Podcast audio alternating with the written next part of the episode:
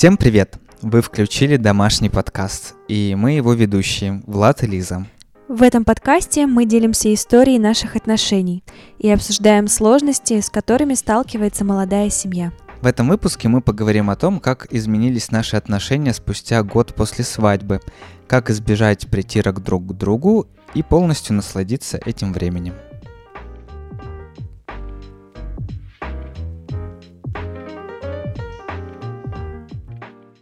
Давай мы начнем с вопроса, вообще меняется ли что-то после свадьбы? Я думаю, что зависит от того, жили ли ребята э, до свадьбы вместе или нет бытует мнение. Сначала нужно проверить человека в быту, и если по всем пунктам и параметрам э, вы друг друга устраиваете, то можно сыграть свадьбу. Но так как мы с тобой придерживаемся определенных взглядов, и мы не жили вместе до свадьбы. Да, у нас было много изменений. Мы наглядно друг друга в быту не знали, мы только обговаривали моменты.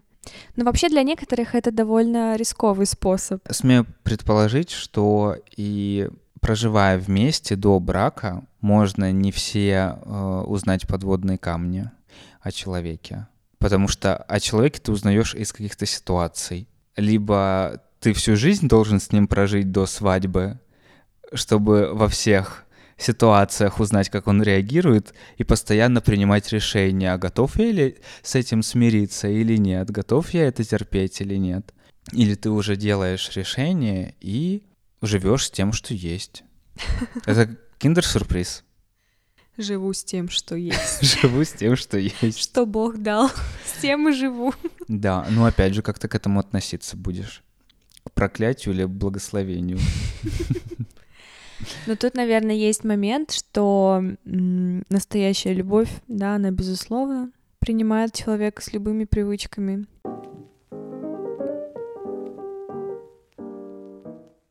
Я думаю, что комментарий сейчас получился достаточно обширный. Будем говорить про свою ситуацию, когда пара не живет до брака вместе, и после свадьбы Для них съезжается, да, и это э, начинается новая глава совместного существования. В моем случае еще и документально все поменялось. Да. Я меняла документы на протяжении месяца. Какие-то сделались довольно быстро, какие-то с трудом. Но я очень хотела взять твою фамилию. Для меня это было важно. Мне приятно. Хотя у меня есть момент, что по образованию, да, уже складывается какой-то образ человека с определенной фамилией, тебя знают в каких-то кругах, да, э, как бы личность, и тут происходит смена фамилии, и как бы ты, по сути, обнуляешься отчасти. Конечно, был такой небольшой страх, но потом я подумала, что он ну, как будто навязанный. Угу что ничего страшного, что у тебя поменялась фамилия, люди меняют имена и вообще просто фамилии, потому что им так нравится. Резюмируем. После брака... Э, в нашем по... случае поменялось все. После свадьбы, да. Поменялась фамилия у тебя, э, поменялось место жительства у тебя, э, поменялись документы у тебя. Так, поменялось все у меня. А, для наших слушателей такая сноска, что после свадьбы я переехала к Владу, uh-huh. то есть мы не поменяли наше место жительства вдвоем, я просто переехала к своему мужу. Что поменялось э, у меня? Это я э, не знал, как я буду воспринимать человека на своей территории. Девочки, а, вы это слышите? поначалу было э, смешно, мы сталкивались буквально. В, в коридоре не могли разойтись. Даже были иногда случаи, когда ты забывал, что я в этой квартире от каких-то звуков просто вздрагивал. Ну, было непривычно. Но со временем пришло осознание, перестройка того, что в этом пространстве не только я. И все стало нормально.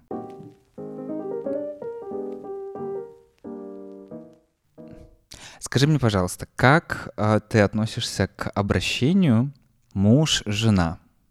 Именно вот когда а, пары начинают а, так громко, показательно, я бы сказал, называть в обществе жена, иди сюда, муж, смотри. Ну, мы даже смеялись с тобой над Рилсом, в котором мужчина постоянно It's my wifey, it's my wife. Да, но первое время, да, первое это новый время статус. это так кайфово называть друг друга муж-жена, и это даже немного как бы по фану. Угу. Такой муж. Это я там, я его жена. А, новый статус, он привлекает, что ли? Так же, как и кольцо. Из этого следующий момент. Как ты относишься к ношению кольца? Потому что некоторые не носят по своим убеждениям, либо просто им неудобно, некомфортно, либо, может быть, какая-то идея в этом больше. Я так люблю свое кольцо. И одно, и второе. Помолвочное и обручальное. Для меня э, вот особенно обручальное, оно вот как будто символизирует нашу клятву.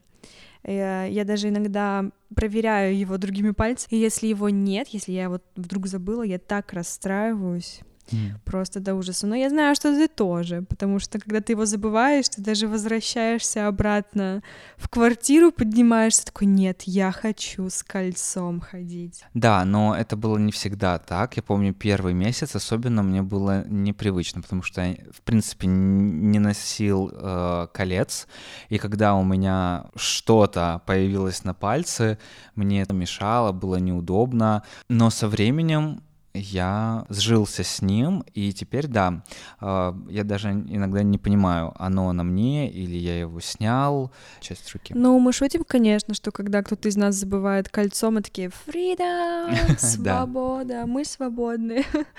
Некоторые наши знакомые предпочитают не носить кольца, потому что они им нравятся. Сами кольца им не нравятся? Да, сами кольца. Ну, так можно поменять же. Ну, видишь, почему-то не меняют люди. Или это предлог? Может быть, это предлог. Но, кстати, в нашем случае я не исключаю того факта, что спустя, знаешь, 10, 15, 20 лет мы с тобой посмотрим на наши кольца и такие, так, мы хотим новые, и сделаем какую-то мини, опять, свадьбу на годовщину и также наденем друг на друга кольца. У нас они будут, например, другими. Хотя вот кольцо, которое есть сейчас, естественно, оно содержит в себе глубокий смысл. Есть же кольца, которые передаются из поколения в поколение. Сохраню для внучки.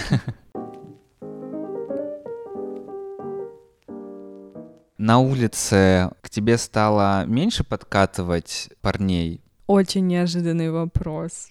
Ну, ко мне иногда подходят. Был момент, когда ко мне подошел молодой человек и быстро что-то начал говорить, аля «Привет, давай с тобой познакомимся». И, по-моему, либо он сам заметил, я уже точно не помню, сам заметил кольцо на моей руке, такой «Ай, все, ладно, извини», и ушел. Либо я просто автоматически вот так подняла руку, и он понял, что я занятая девчулька. То есть кольцо это стало своего рода оберегом. Отпугивателем.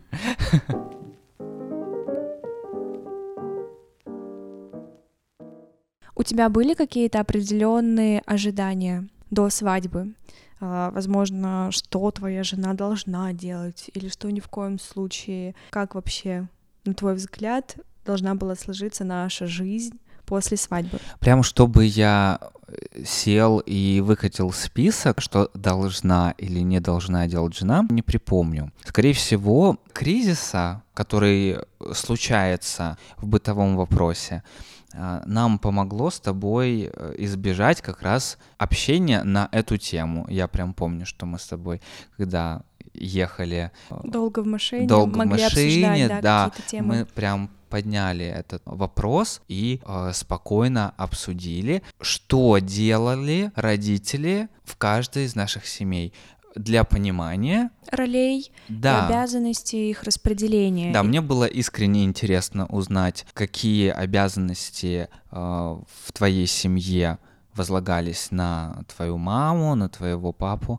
Я мог рассказать, как была устроена наша семья. Это, кстати, такой очень интересный э, лайфхак, э, когда вы разговариваете на эту тему и правда делитесь, как устроена жизнь именно в вашей семье, потому что э, это все равно складывает представление для вас самих. И как раз после свадьбы это все складывается в какое-то недопонимание и так называемую притирку. Это может быть свидание с темой эм, рассказа о своей семье, э, где вы просто рассказываете традиции, какие-то эм, поведенческие привычки ваших родителей. И тем самым каждому... Становится просто понятно.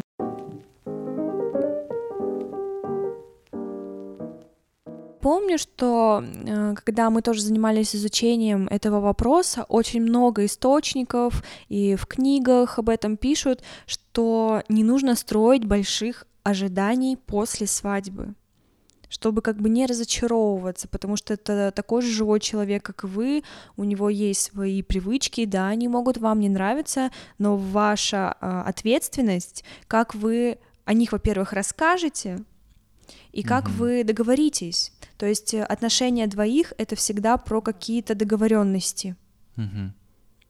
Нам очень помогли две книги, которые мы с тобой начали читать после да. свадьбы. А, это книга Гэри Чепман «Пять языков любви». Она, наверное, сейчас такая база. Э, все читают эту книгу. Для многих uh-huh. она очень классно раскрывается. И она нам также помогла понять, у кого из нас какой язык любви. А, слова поощрения, время, подарки, помощь и прикосновение. Вторая книга Кевина Лемона а, музыка простыней. Мне понравилось, что она разбита на главы. Я бы даже сказал на э, две части. Первая часть, которую нужно прочитать до брака, а вторую совместно. Но там еще есть разделение а, глава для мужчин и, и для глава женщин. для женщин. Она мне, кстати, понравилась, наверное, больше, чем пять языков любви, потому что там более такие глубокие вопросы. Она более практична. И более практично. А, я помню, что мы читали ее именно вдвоем и сразу же обсуждали. Мы даже главы для мужчин и для женщин вместе просто прочитали. читали вместе. А, и, наверное, тоже можем порекомендовать читать ее вместе, потому что удобно сразу обсуждать. Действительно классно задаваться образовательным аспектом, когда ты создаешь семью или когда ты ее уже создал. Мне кажется, это, это база.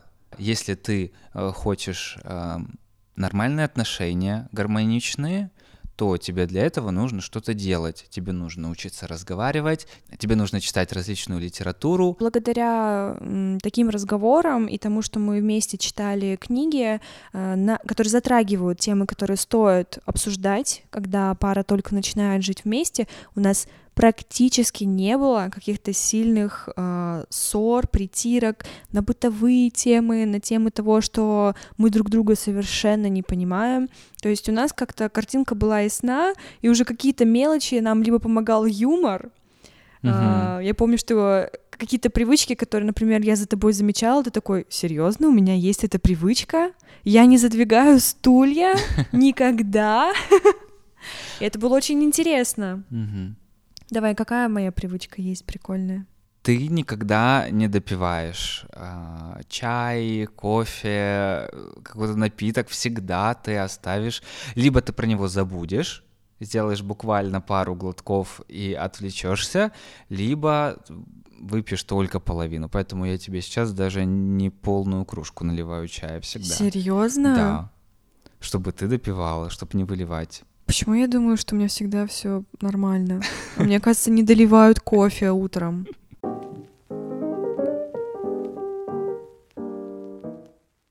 Подытожим. Вот за этот год после э, свадьбы, чем он запомнился? Это была эйфория. Мне этот год запомнился просто каким-то невероятным счастьем. Хотя, когда люди тебя спрашивают, ну что, как, как ваш там, ну, месяц со свадьбы, вы уже поссорились, у вас была первая ссора, и ты такой, нет, вообще все классно, ой, да, значит, через три месяца точно поссоритесь. Спрашивают через три месяца, такой, да нет, все нормально. Через полгода. Через полгода. Ну вот после года меня жена там просто мочила. И когда ты живешь, проживаешь каждый месяц, и этого не случается, думаешь, а все нормально, ну вроде да, почему у людей такие представления, как бы есть какие-то глобальные точки, что ли, э, по которым люди отмечают, так, три месяца после свадьбы должны поссориться, полгода и год. Эта тема до сих пор, мне кажется, для нас закрыта.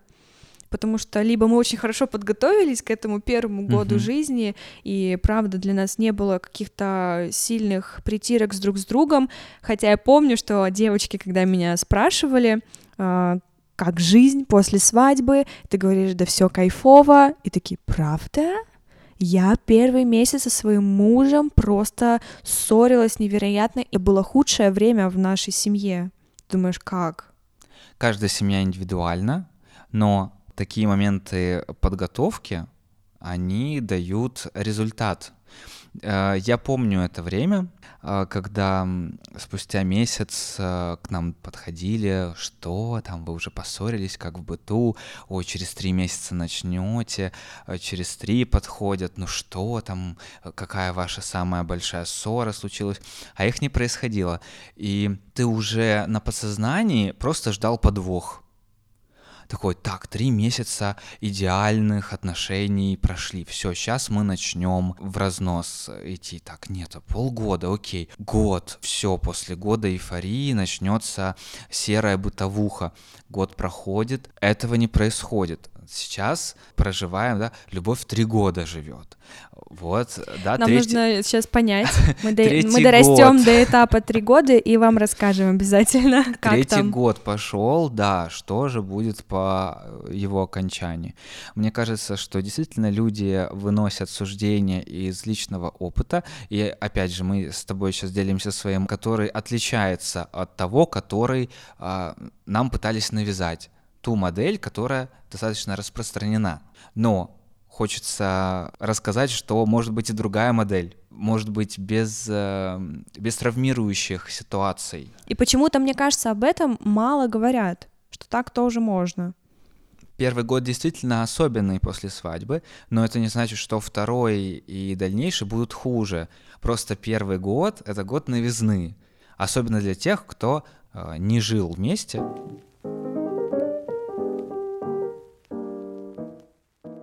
вот мне сейчас очень стало интересно у тебя спросить, а, ты почувствовал в какой-то момент откат этой эйфории? Хороший вопрос. Потому что я, да, я помню, что вот это, наверное, прям, а, знаешь, как таймер просчитал год, и я почувствовала немножечко спад.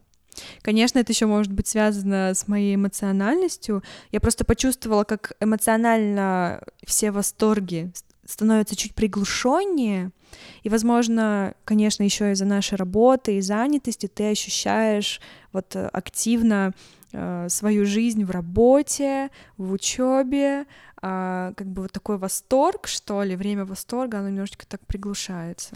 Я до сих пор в восторге. Хочу вспомнить, что наша свадьба была прямо перед летом, перед отпуском. И это Кайфушки. было лето, это было шикарная погода, это были поездки, а, а потом началась работа.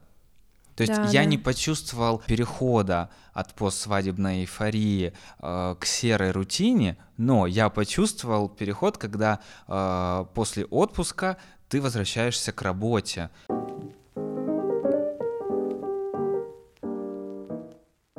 Давай скажем пару слов про женские ожидания, что муж должен что-то сделать. Он должен догадаться, что жена хочет, о чем она думает, и реализовать это без слов. Конечно же, я так делала, как и любая девочка. Угу. Я не знаю, как будто это на подкорке записано. А на самом деле я учусь прорабатывать это и больше говорить. И мне кажется, я делаю неплохие успехи по сравнению с версией себя несколько лет назад. Не знаю, подтвердишь ли ты или нет. Конечно, часть из этого еще осталась. А, когда ты это делаешь автоматически, мы неплохо друг друга знаем, и сейчас нет таких моментов, что я чего-то ожидаю, но при этом не говорю, и потом сама страдаю. Ну, ты сейчас сможешь вспомнить а, какую-то ситуацию? Мне сейчас пришел в голову пример. Мне кажется, я о нем еще тебе ни разу не говорила. Был случай, когда я возвращаюсь с каких-то гастролей, и ожидаю, что ты напишешь а, «Моя э, там любимая Лизочка, а когда тебя встретить, там во сколько подъехать?» И я пишу тебе, и меня просто как принцессу забирают и увозят домой, чем я с чемоданом просто стою, вызываю такси, с девчонками еду. А, мне кажется, вот такой был пример, но я сама проработала, что, во-первых, надо было об этом сказать, и во-вторых, ну нет ничего такого, чтобы с девчонками, с которыми вам по пути уехать на такси. В три часа ночи. В три часа ночи. В четыре часа ночи, но я ночью возвращаюсь обычно. Да, когда мужу в пять вставать на работу. Да, то есть, понимаешь, это, этот же вопрос, он всегда на эмоциях начинается. Угу. А да, потом подключается мозг. Почему это не так? То есть в картинке из фильма это было бы идеально. Это было бы так. Да, но когда мы добавляем щепотку реальности, да, каких-то что... факторов, да, я тебя понял. Я тоже вспомнил сейчас э, подобную ситуацию, когда ты ждала, что я тебя заберу э, с работы, когда я спросил, до скольки ты э, занята. Ой, я сейчас вспомнил этот случай, да. Вот, и я спокойно сидел, ждал тебя дома, а, и когда ты закончила, ты такая, а ты что, не приехал со мной? Я такой, так мы не обсуждали, что я за тобой заеду. Все, наши темы э, обсуждений это только транспорт. помыть, не помыть посуду, как доехать домой. То есть в вопросах Вселенной и какого-то нашего выбора, наверное, это песчинка в море. Но понятно, что в вопросе отношений как бы все строится из мелочей, да. Ты ощущаешь любовь своего партнера из-за каких-то мелочей, которые он вокруг тебя выстраивает. Ты знаешь, из разряда игры, в которые играют люди. Ну, То есть да. все-таки взрослые отношения это когда вы говорите, и ответственность на вас проговаривать ваши желания, ваши ожидания, как вы хотите. Возможно, это еще модель поведения. То есть в семье такое практикуется, ты это наблюдаешь и потом применяешь в своей. Но эту модель вы в силах поменять. И мне кажется, взрослые люди ее меняют как раз на то, что вы обговариваете, проговариваете, потому что ответственность на тебе за это, рот у тебя, эти мысли в твоей голове. Я думаю, что классно, когда в отношениях ты что-то предугадываешь, ну, знаешь, эм, момент удивления друг друга. Mm-hmm. Это здорово. Но когда вы понимаете, что вы сами несчастны, то Почему? пора поговорить. То пора, наверное, уже высказаться. Угу. Но это, мне кажется, уже даже другая такая большая обширная тема.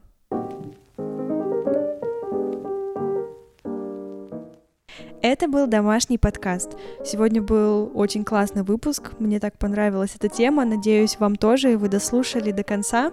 Ставьте лайки, подписывайтесь, пишите свои комментарии. Рассказывайте о нем в соцсетях, нам будет очень приятно.